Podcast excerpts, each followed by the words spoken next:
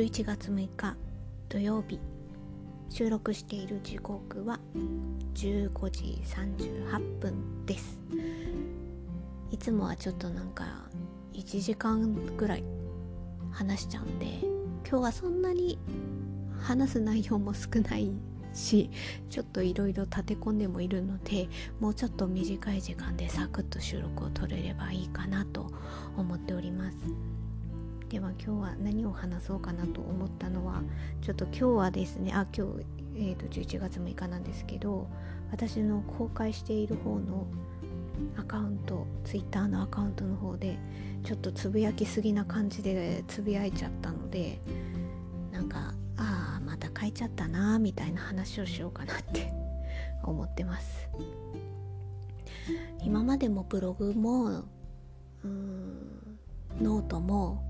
ツイッターもそして今今っていうかまあラジオトークもやって今ポッドキャストやってみたいな感じでそれぞれどこにうんそうですね自分の思いを表現する場としてやってきたかっていうのは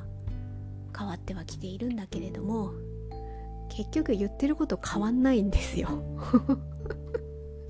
気になるところは結局今日あのツイッターでつぶやいたようなところがどうなのかなっていう ことがもうずっと そこが気になってる。まああの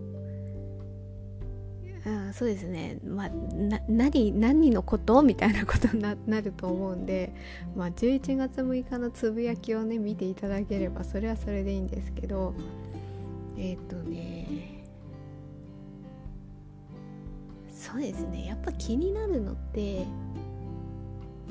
あの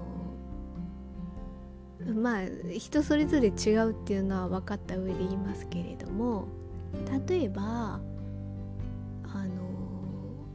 子供を望んで病院に通ったとして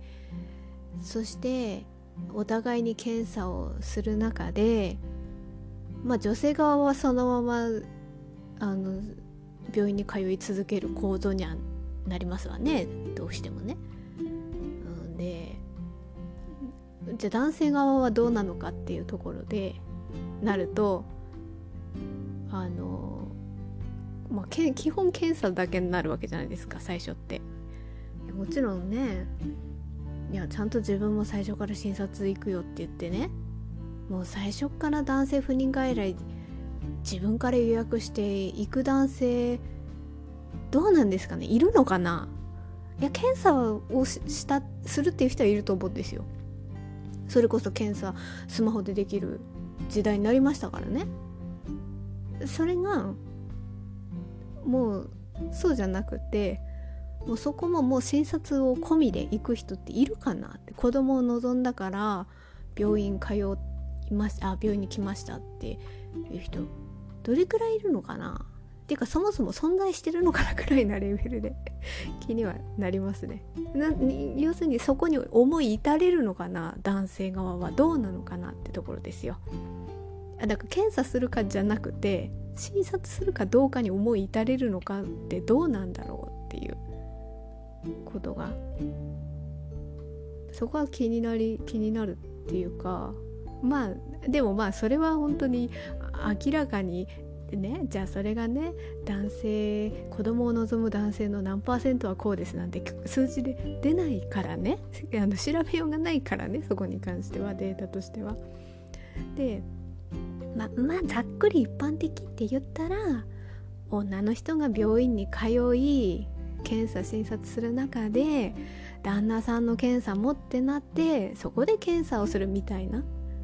流れ。まあその前にもしかしてスマホで検査してるかもしれないけれどもけれどもまあ一般的な感じすればそうだとするなればそこで何か旦那さんの検査こうでしたよってなった時にそこで旦那さんの診察について話す医師はどれくらいいるんだろうっていうのは気になりますね。だって結局そこって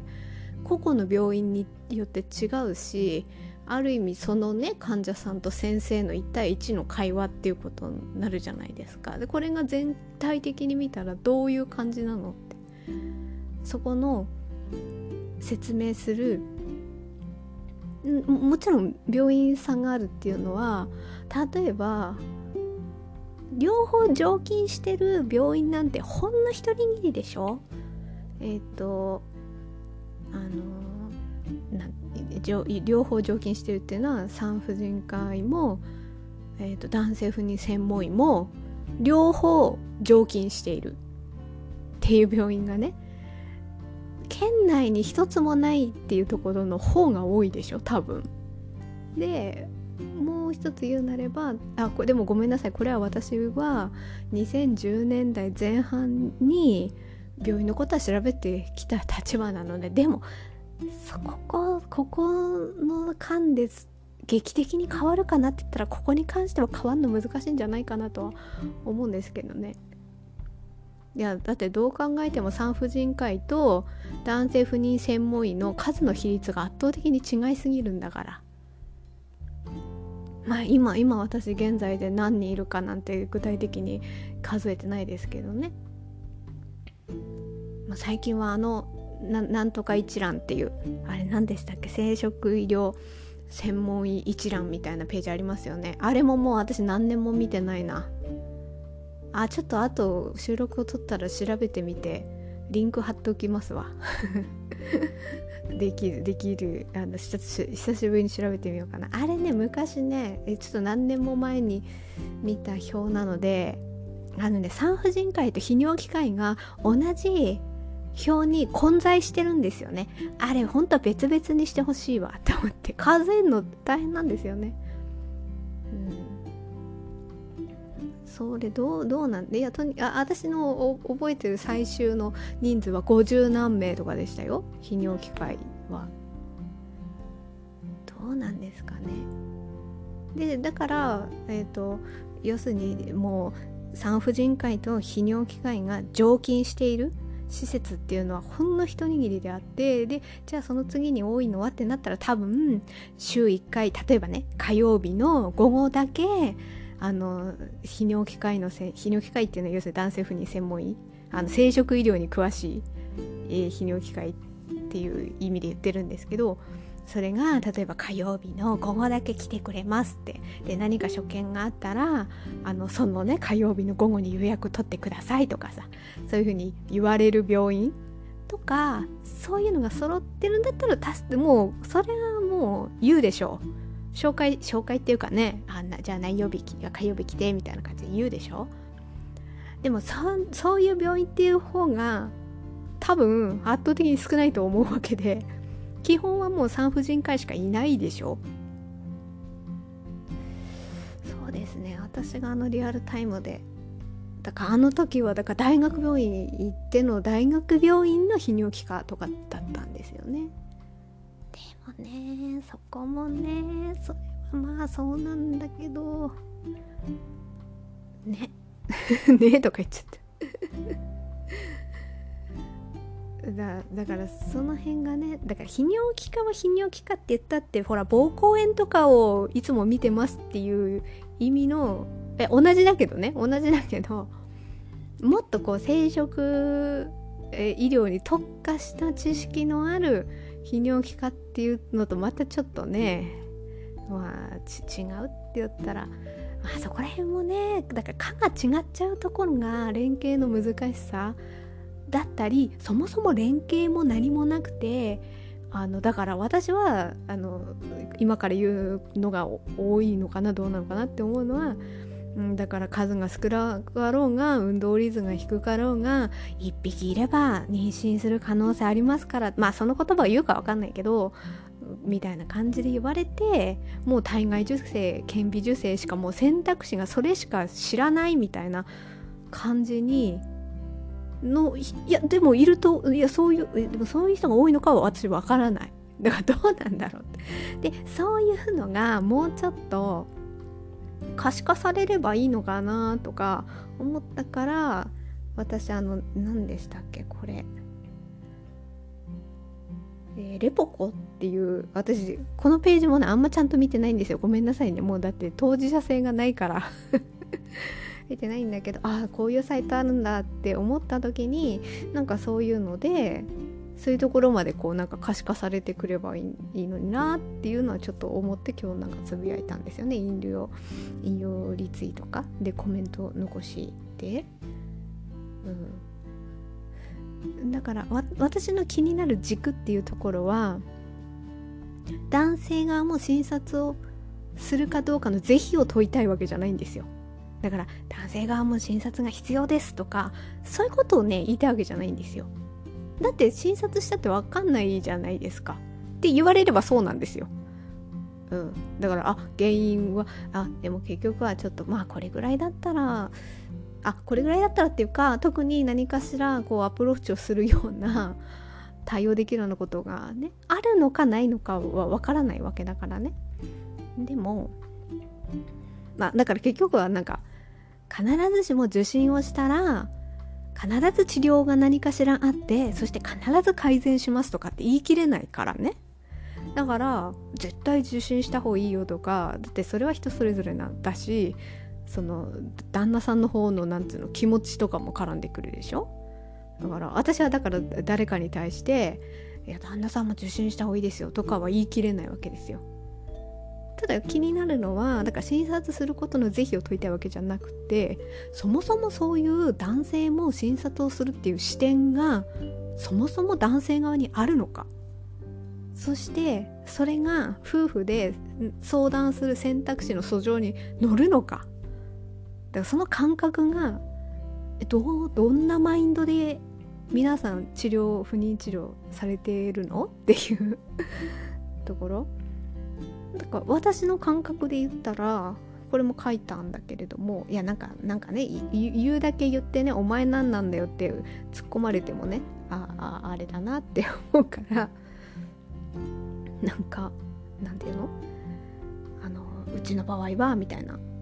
ことでねなんて書いたんだかな。だから結論言えばうちの連れ合いを想像したらねそんな視点はないなかったわけですよ。そのゼロチームゼロ知る前はね。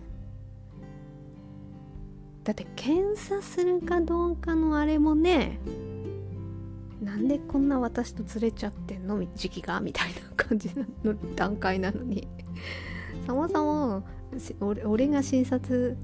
だから妻がねそれだけ病院通ってるから俺も行かないとっていう思いに突き動かされたかって想像したらもうないよそんな視点。想像なんていうの考えも浮かんでないっていうかまあ検査するとこまでじゃないですかギリギリ。でもそれは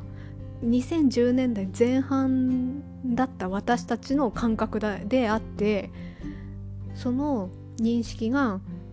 ちょっとそれも書いたんだけどね。いやその認識が今はね更新されていればちょっと違うかもしれませんがみたいな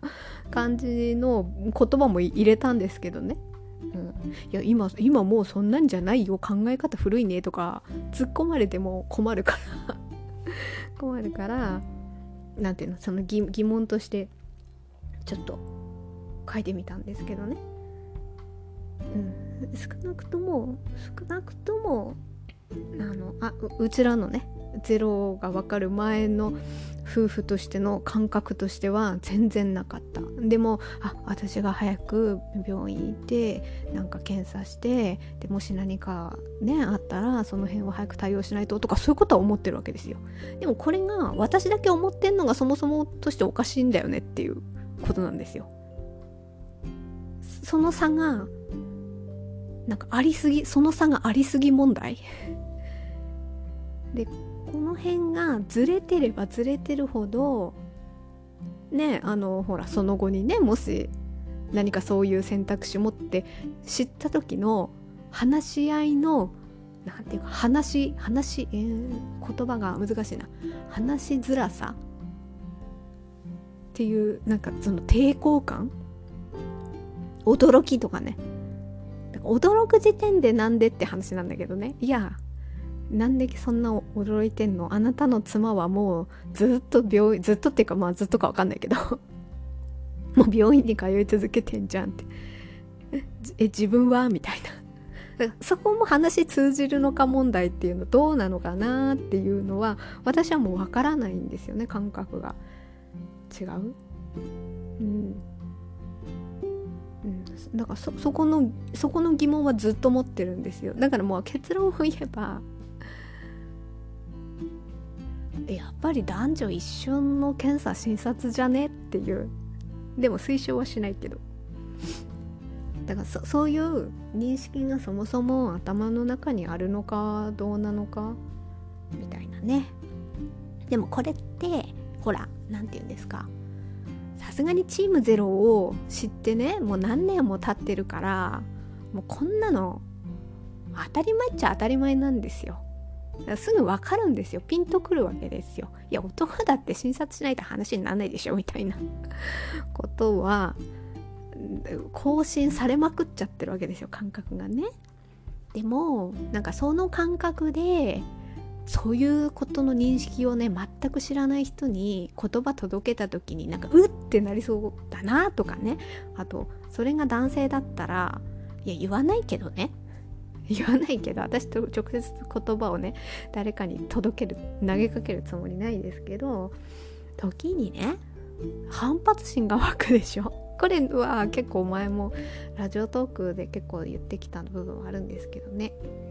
なんか火に油注ぐみたいな感じにもなりかねないのででもその火に油になっちゃうっていうのは男が診察するってことの想定がそもそもないからこそそういう風な火に油みたいな反発心が湧くんだよね。でそれがえなんいや夫婦で子供望んでんだからもしねどっちかが病院通ってんだったらなんかどっちかはね何も通わないっていうのはおかしくない？みたいなことがちょっとでもこうなんかそういう感覚があるんであればそんな日に油にもならないとは思うんですよ。誰が教えてくれんのこのことみたいなね うん、そういう感覚がねでなんでこういうこと言うかっていうとあの結局そこがなそそこの違いが後々やっぱり男女の、まあ、夫婦でもあるけれども不妊治療における医療的介入の差がありすぎ問題ってあるんですよ。医療的介医療的介入？だからまあ単純に言えば奥さんの方は病院を通うってことはスケジュール調整とかも出てくるわけであってそこで職場との兼ね合いでねあの仕事続けられるかとかとかなんていうの？そういうことをこう考え続けなきゃいけないっていうところ。だからそういう差いやもちろんだって医療的の介入の差もだから採卵とかも来たら痛いでしょ？痛みがだからその差でそそこに差があるとなんで私だけこんなにみたいな私は多分ね思うと思うんですよ。もしね。いやうちもうチームゼロだったからもう立たれちゃったからもう結局はね。そういう風にはならなりようがない。いやそれも悲しいですよ。本当に。であのこう書いたけど散々なんていうの？あの顕微授精繰り返した先に旦那さんの受診やっとね病院行ってでもちろんやっぱ所見悪いからだから結局そこで手術してね回収するかまでの話になったりもするわけですよやっぱり。うん。だかゼロの人だけ手術するわけではないんですよね。でもこの辺はどれくらいの割合か分かんないですけどまあ基本はねゼロだから手術するっていう感じなんでしょうけど。うんそこはねどれどまあそこも考えようっちゃ考えようなんですけどね。いやだから私があのブログ読んでた当時も結局それであのうん結局はそこの考え方にもよるんですけど手術して回収あの何て言うかな。手術して回収した方を使った方がね妊娠率が上がるからっていう場合もあったからね、うん、そういう人もいたんですよ。で別にあのそれはね手術が必要かどうかっていうことの軸で言いたいわけじゃなくて私が今なんでこの例を言ったかっていうと散々顕微授精をしてその後に旦那さんが受診することになっているっていうこの順序。でもこれはもちろん結果論ですよ。だってそれでね顕微授精1回目でもしかしたら妊娠してたかもしれないんだからっていうこの何て言うかたられば論になってしまうんだけれども。でもやっぱなんかそういうところまで行って行ってやっとそれで旦那さんやっとそこまで行ってやっと診察なのかっていう風なことをね結構思うことがあったからなんかそういうところって今どうなんだろうなみたいなこと。だこの辺は本当考えようによっちゃ違うんですけど私なんかはこれももうずっと2014年とかにもうブログ書いてたんだけどいやなんか体外受精にステップアップもしするんだったらもうそこの時に一回受診みんなしたらいいんじゃないのって思うんだけどね。でもこれは私の感覚だからね。でもこの何て言うか選択肢が増えるっていうことの抵抗感がある人もいると思うんですよ。これどういうことかっていうとあのー、よく私はね選択的夫婦別姓の話になった時の構造とあここなんか似てるような気がするなみたいな思うのはまあ、気持ち的なとこもそうですよね。なんとなく女の人の方が変えなきゃいけなくってでそれが男の人ってなったらえ？みたいな感じになる。このところもなんかちょっと構造的に似てるなっていうなんか女の人がするものが当たり前女の人の方が変えるのが当たり前みたいな感じのところの構造が似てるなっていうところとまあそれとあとは要するに選択的夫婦別姓っていうのは今だから強制的同性制度になっちゃってるわけですよ。でそれを選択肢を増やしましょうっていうことで言ってるわけじゃないですか。だからみんな別姓にしろとかそういうことでもないわけじゃないですか。だから同性選びたい人は選べばいい。で別姓にしたい人は別姓にすればいい。その両方選べた方が両両方とっていいんじゃないのっていうことで言ってるんだけどその選択肢が増えることへの抵抗感を示す人もいるんですよね。いやだから自分のことじゃなくて人様の夫婦のことに関してなんだよって思うんだけど。でもでもそういうマインドがある人もいるわけで考える人がね。要するに混乱するっていう論調でしょ？よく言われる。だそれもなんかね男性側もそれをまあ不妊治療の方に持っていくと男性側が検査あ、まあ、診察することによってより混乱するみたいなね。わかんない。わかんないわかんない。あの人によってっては言っとくので。だ結局なんかそういう話を出すことによって夫婦間の関係がギクシャクしてしまうっていう夫婦もいる可能性もあるのでだから私その診察した方がいいとかそういうことを言いたいわけじゃないっていうのはやっぱそういうこともあるからなんですよね。うん、あでも案外こういうことが話せるかとかっていうところが関係に影響するんじゃないかなとかねでそういうところの何て言うかなうんだからその話せるか問題に関するところでその男の人の何て言うかちょっと男性学的な問題が絡んでくるんですよ。だから難しいですよねここはね不妊治療っていうことの不妊医療的な側面じゃなくだけじゃないんですよね。その男性側のその心理的側面も絡んでくる。そこでものすごくこじれる場合もある、うん、過剰な被害者感情が誘発される人もいれば過剰な自発的感情に駆られる男性もいると思うんですよ。知る、うん、そういうことの話し合いの訴状に上がったり、まあ、もしくは何かしらの結果をつき知ることによってねあ自分がダメなんだみたいな過剰にねあのね人それぞれ性格違うんで 本当この辺がね、うん、そこがなかなかね男性学の記事とか本とかを読んでくるとあきっとこういうところが絡んでくると難しいんだろうなとか、私は思っちゃう思っちゃうんですよね。でもねなんか、うん、結局これも書いたんだけどうんとねえっ、とねその男性側がね診察することを選択肢の一つとして分かった上であえて選択しないっていうこととそもそも選択肢の一つになるって知らなかったから選択できなかったっていうのでは私は違うんではないかと思うんですよねってあのツイッターに書いたんですよね。うん、なんかね掘っていくとねこういうとこが後々に何かでも引っかかりとして残る場合があるんですよ。あの時知ってればあの時こうしてれば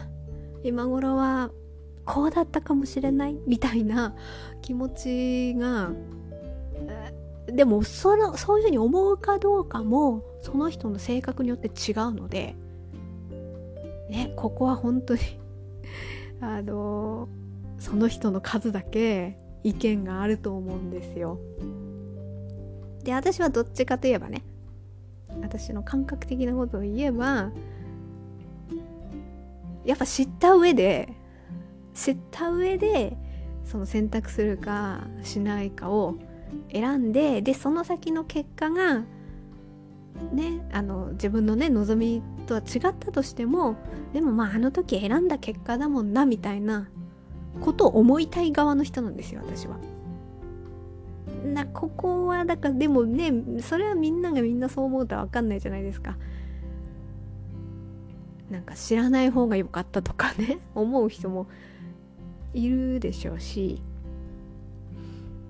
なんか私はなんか誰かに向けてなんかこうだろうとかこうしろとかは言えないんですよね。ただこういう視点はどうかなっていうことはなんかね言いたくなっちゃうんですよねだって何年もこれ思ってきたことですもの でもう全然言葉がね届かず一人でじぐじぐ考ええなんでこんな的外れな会話し続けなきゃなんないんだろうみたいなね。えこれ全然この視点ないわみたいなねことを思ったりしてきたのでまあそういう意味でちょっとね書いてしまったと。まあ、またこの辺で思うことがあったらまたね違う機会にちょっとねいろいろねちょこちょこ話したいことはあるんですよ。だから本当にね何年も言えずにねなんか本当に箱の中閉じ込められてきたみたいな気持ちですよ。なんか仕事のことだとか20代の頃とかね。なんかこれがこうでなんか嫌だわみたいなことあったらそれこそ友達とファミレスに行ってめちゃめちゃ声が枯れるまでなんか話して笑ってみたいなこと。昔はねできてたんだけどもうそれが30代で本当に失われてしまいそれで40代になっちゃってるからね。だからねなんかこんなに喋っちゃうんでしょうね、まあ、私はこのこれが合ってたのかな。あの声だけがね。よく YouTube とかでね。いや YouTube で音声もありなんですかね。ちょっと私 YouTube が怖くてね。怖い怖いので。多分だって YouTube でもねあの映像とかそういうんじゃなくて映像はなんかサムネイル的なものだけで音声だけっていうのもなきにしもあらずで。でもねなんか YouTube 怖いんですよね。っていうのがあるので、うん、ちょっとそういう意味ではね私はポッドキャストまあラジオトークもそうですけどね。ラジオトークとかのポッドキャストってあんまりなんていうかコミュニケーションツールがそのそのツール自体ではないないないわけではないけどね。Twitter とか YouTube のコメントほど 何かが投下される感じはそんなないので私別にあれなんですよ。細々と継続していけたらいいなって思うこと思うのとあとこの今のこの語りが今届かなくてもいいんですよ。10年後ぐらいに10年後に当事者性を持った人があ10年前ってこんな感じのニュースとかあったんだとかこんな問題点があったんだとかこんな感覚だったんだとかなんかそういうのがねもしね何かの参考になればそれこそ研究してくださる方がいらっしゃったら使ってください。もし聞く人がいたら。使ってください。なんか研究ってあれじゃないですか？なんかねアンケートで「はいいいえ」とかっていう形式のもあるあればなんかその人の語りをじっくりねただただ聞くっていう研究の方法とかもありますよね。だからそのそっちの後者の方 のデータにもしね何か一つに何か使えるものがあったら私はその何て言うか研究したりデータ取ったりとかそういうあれはできないから何かをねみんなを一つにまとめるみたいなこともねできないしね旗振り上げてね。それもちょっとねできるタイプじゃないんで。でもなんか思うことはすごくいっぱいあるしなんでこここうなのっていう思いはもう30代の頃散々してきてでもそれどこにも発えどこにも発表できるってブログには書いてきたけどね。でもねそれがなかなか届いたかって言ったら届いてないですよね。まあまあまあちょっと今話はそれましたけど別に今ね今配信して今聞いていただかなくてもいいんですよ。だって私は聞きたかったですよ。その先輩の声とかね。それこそわかんないです。ねどうでしょうね。あの何かを埋める一つになるかな？どうかな？これは想像ですけど例えば AID で選ぶ側じゃなくてね親側でなくてね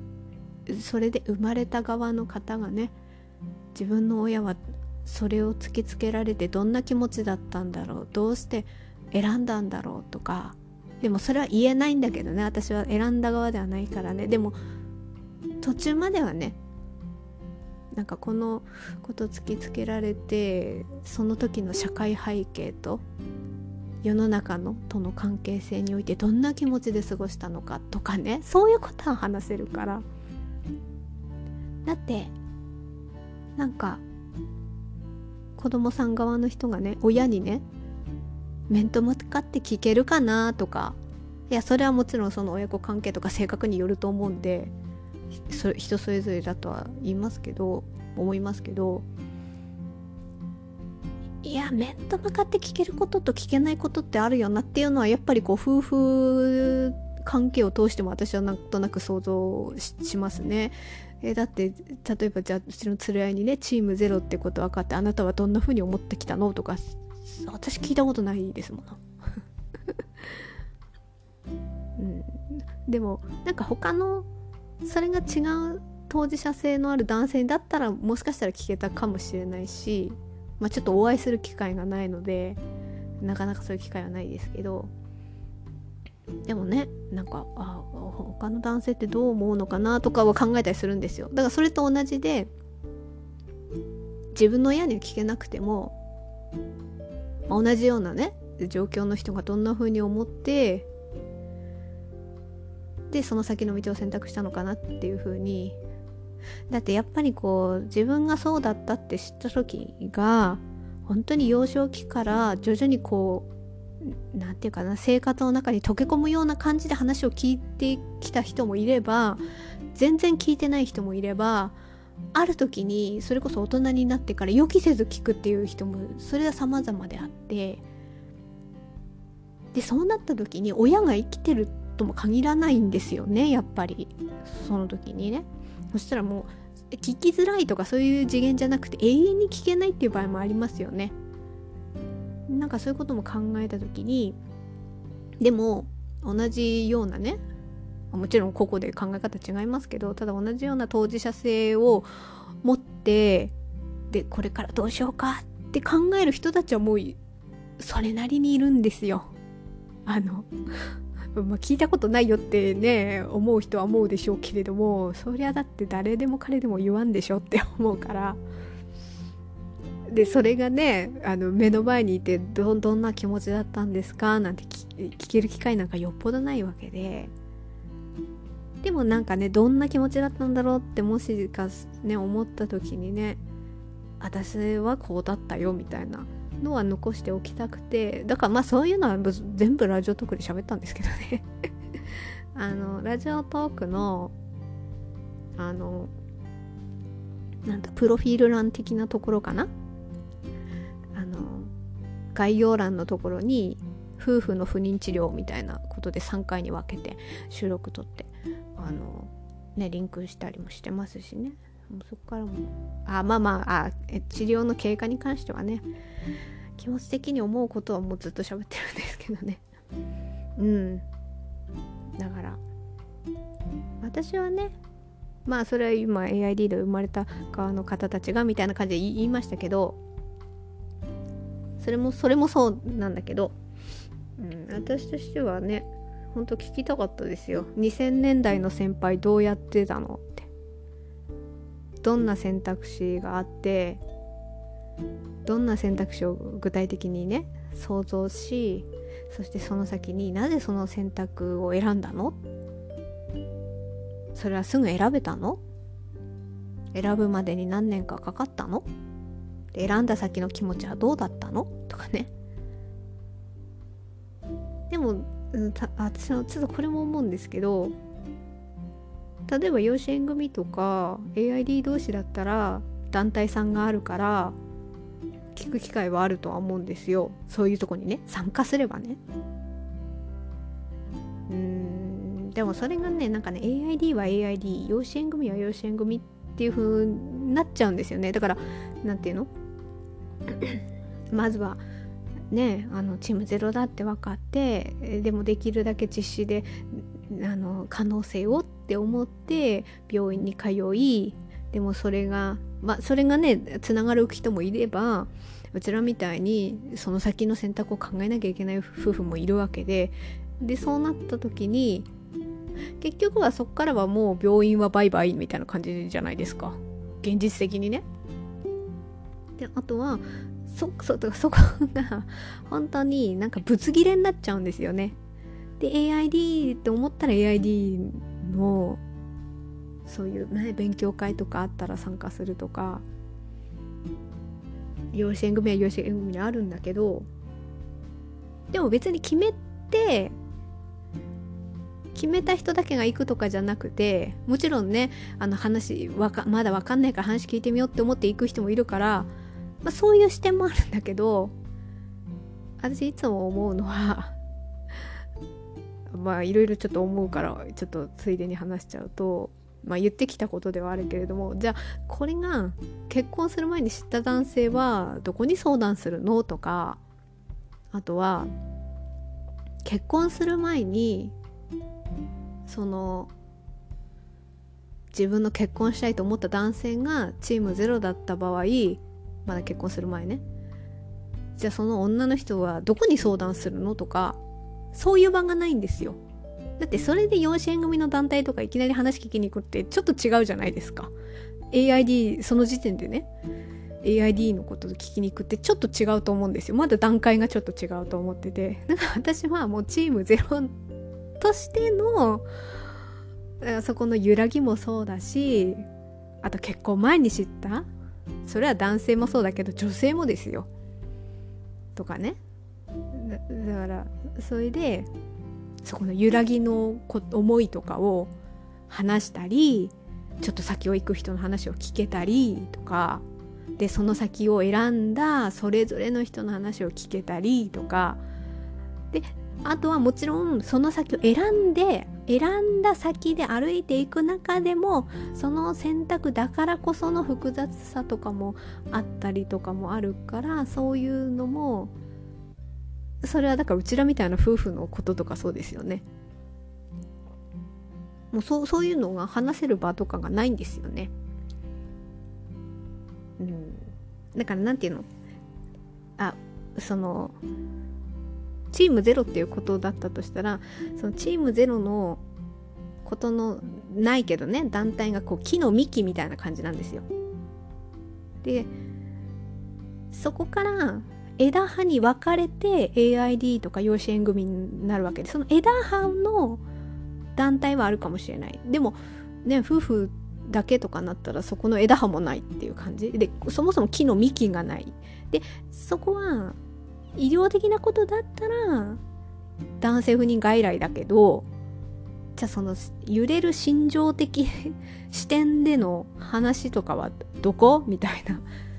ことが私はそこはちょっと疑問っていうかそういうのどうしたらいいんだろうっていうことの疑問を考えてる痕跡を私は残したくて喋ってるってことですね。うん、そういうのがねなんかそういう先人たちの活動がなかったプラスアルファでも私もその先人の一人なんですよね。だから誰がどうのこうのとかそういうことじゃなくて私もその中に組み込まれてる一人だからうーんそこがちょっとねこうこうあればよかったのにって思うけどでもそれをできなかった自分もいるわけですよ。ここはねつながってるんですよね。だからこうしてこなかった人たちが悪いとかも言い切れないんですよ。だってしてこなかった人の私も一人なんだから。うんなんかやっぱり医療的なことが進めば進むえっと医療が進めば進むほど今まで知らないでいてこれたことを知る機会も広がるわけでもちろんそれで実施につながる可能性が広がったとも言えるんだけどでも知らないでいられたことを知ってしまう可能性のある人もいてじゃあ知ってしまったらそこでどこに相談したらいいのみたいなことですかね。うん、なんか今日は短く喋ろうと思ったのにやっぱり長く喋っちゃったな。やっぱ相当私いろいろ 思うことあるんですよね。まあちょっとこの辺にしておきますわ。この辺にしておきましてであともう一つだからもう一つちょっと喋りたかったのはそのブログブログっていうかまあポッドキャストやり始めたのであなんかね前回の配信からツイッターでお知らせする時にフセッターに書くようにしたんだ。でフセッターに書いてフセッターのところをクリックするとその中身とかまあでも文章で私ちょっとね書く体力気力がないので本当にもう単語を抜き出すぐらいな感じなんですけどあとこう関連するコンテンツのリンクを、まあ、YouTube だったりあとあと本の、うん、紹介のリンクだったり貼るようにはしててそれはフセッターでやってお知らせ的にお知らせ的にはやってるんですけどあとあとツイッターでまあちょっと過去のタグでさうん過去の探れるようにタグをつけたんだ。チームゼロポッドキャスト版とかっていうハッシュタグをして、まあ、そこをタップすれば、まあ、過去の何回くらい配信してるのかなとかそれタップすればすぐ分かるし。あと今まだ今の時点では公開してないんですけれどもブログをねハテナブログさんの方に、まあ、あのフセッターに書いたことと同じことですよ。それをブログの方にも書いてうーんだから何て言うの？過去になどんなこと喋ってた喋ってたかを振り返られるようにリスト的なあと検索とかもできるあの単語とかをね書いてるから検索すればね引っかかるだろうし でもまだねポッドキャストも3回とかしか配信してないから そんなまだないんですけれどもまああの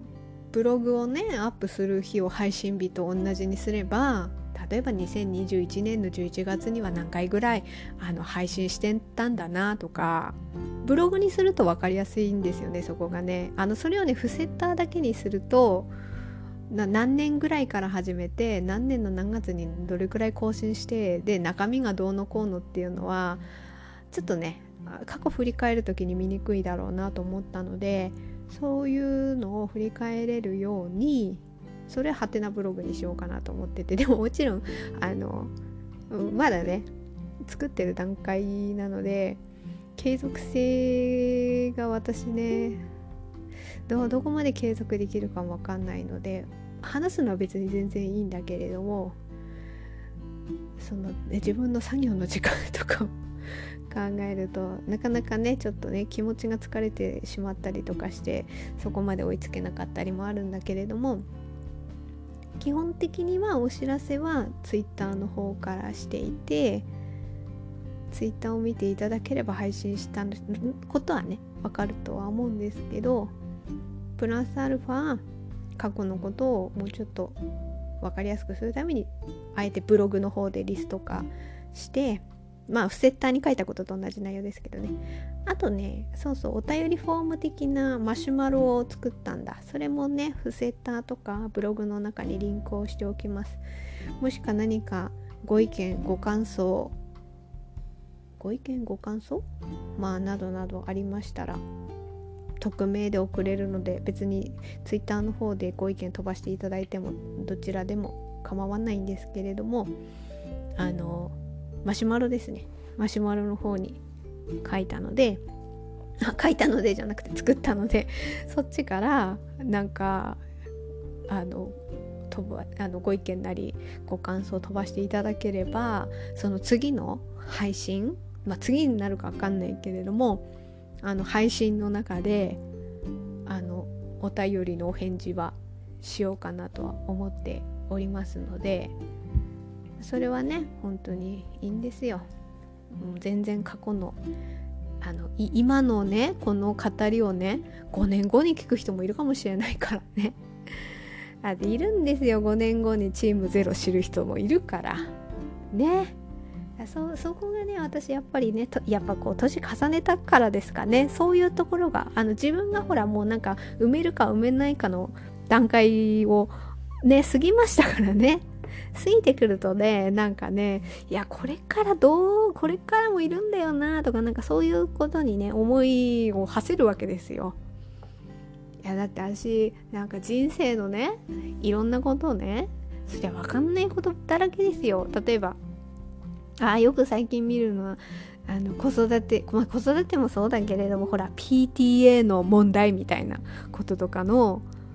かなりこう当事者性を持った方たちの語りとかをツイッターで見るじゃないですか。でそこに関してはもう全然こう通れない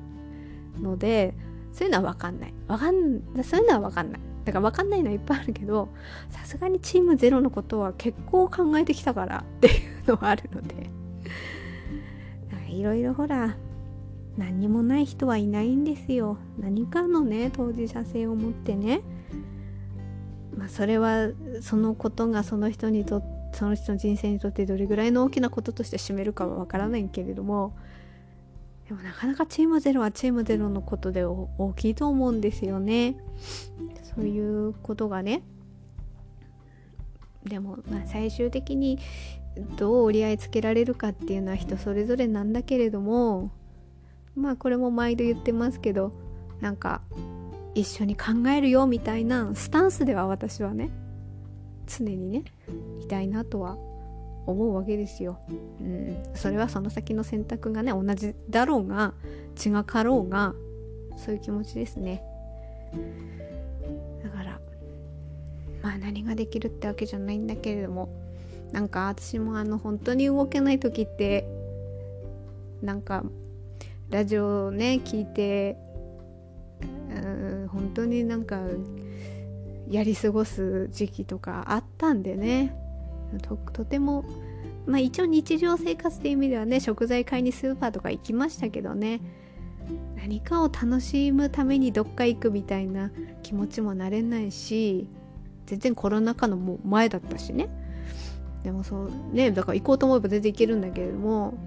なんか楽しく映画をワクワクしながら見るとかなんか集中して本を読むとかなかなかそういうのができない。何にも楽しみを見いださないみたいな 時期とかあってでなんとかその中で社会との社会との接点っていうか何があしらっていうところでは本当にただただラジオを聴いて過ごすみたいなね。日々を過ごしたから。なんか私なりに結構まあこれはまだ厳密にラジオって言っていいのかわからないけれどもただ聞くだけっていうところでも私は違ったんですよねあの当時。うん。まあ、そういうこう自分の思いがあるので、まあ、今できる私がねあのなんていうかこう見バレ見バレしない範囲で できることって言ったらここがギリギリだなって私は思ってるので、まあ、そういう意味でもなんかねいや多分ね自分におみ自分のことに起こったら当日性思ったらねなんで自分だけがあって。でもね中にはいるんですよね。なんか言ってみたらね友達の友達の友達がもうそうだったとか何かしらのつながりでねまあ偶然そういうのも今後あの語る人が増えれば増えるほどあああの人もそうだったんだみたいなのはもしかしてこう身近な案外ね案外身近な中にはいるかもしれないしそういうのもあるかもしれないんだけどもでも必ずしもみんなそうとも言い切れないんで本当にななんで自分だけがっていう風な閉じた世界に入られてしまう場合もあると思うんですよね。うん。だからその中でもなんとかねあ一緒に考えるよみたいな。こう気持ちでは私は。なんかそういう気持ちであの本当になんか届くか届かないかわからないあの話をずっとしておりますちなみに今ちょっと分かってはいただけないかとは思うんですけどそうですね3分あの話しながらね今話してる3分5分前にうちの猫があのお昼寝から起きて今膝の上に乗っていて私はこのうちの猫を膝の上に乗せてギュッと抱きしめながらちょっとこう背中をトントンしながら話してるっていう感じです。ね、なんか息遣いとか聞こえ泣きもしないで しないで膝の上に来たんで多分誰にも分かられないとは思うので一応ちょっと説明しておきました。そんな感じで収録を今撮ったということです。えーと今日はまた結局なんか1時間近くなりますね。あの今日ツイッターで書いたことの気になることの まあそこかそこ関連からいろいろ話が膨らみましたけどね。あとはブログのブログを書こうかなって思ってることとかお知らせはフセッターにしますよっていうこととあとマシュマロもリンクしておくんでもし何かあればねあのそちらからどうぞみたいなちょっと説明をいたしました。はいではまたちょっとまあね1週間に1回とかかな話せればいいかなとは思っております。はい聞いていただいてありがとうございました。Thank you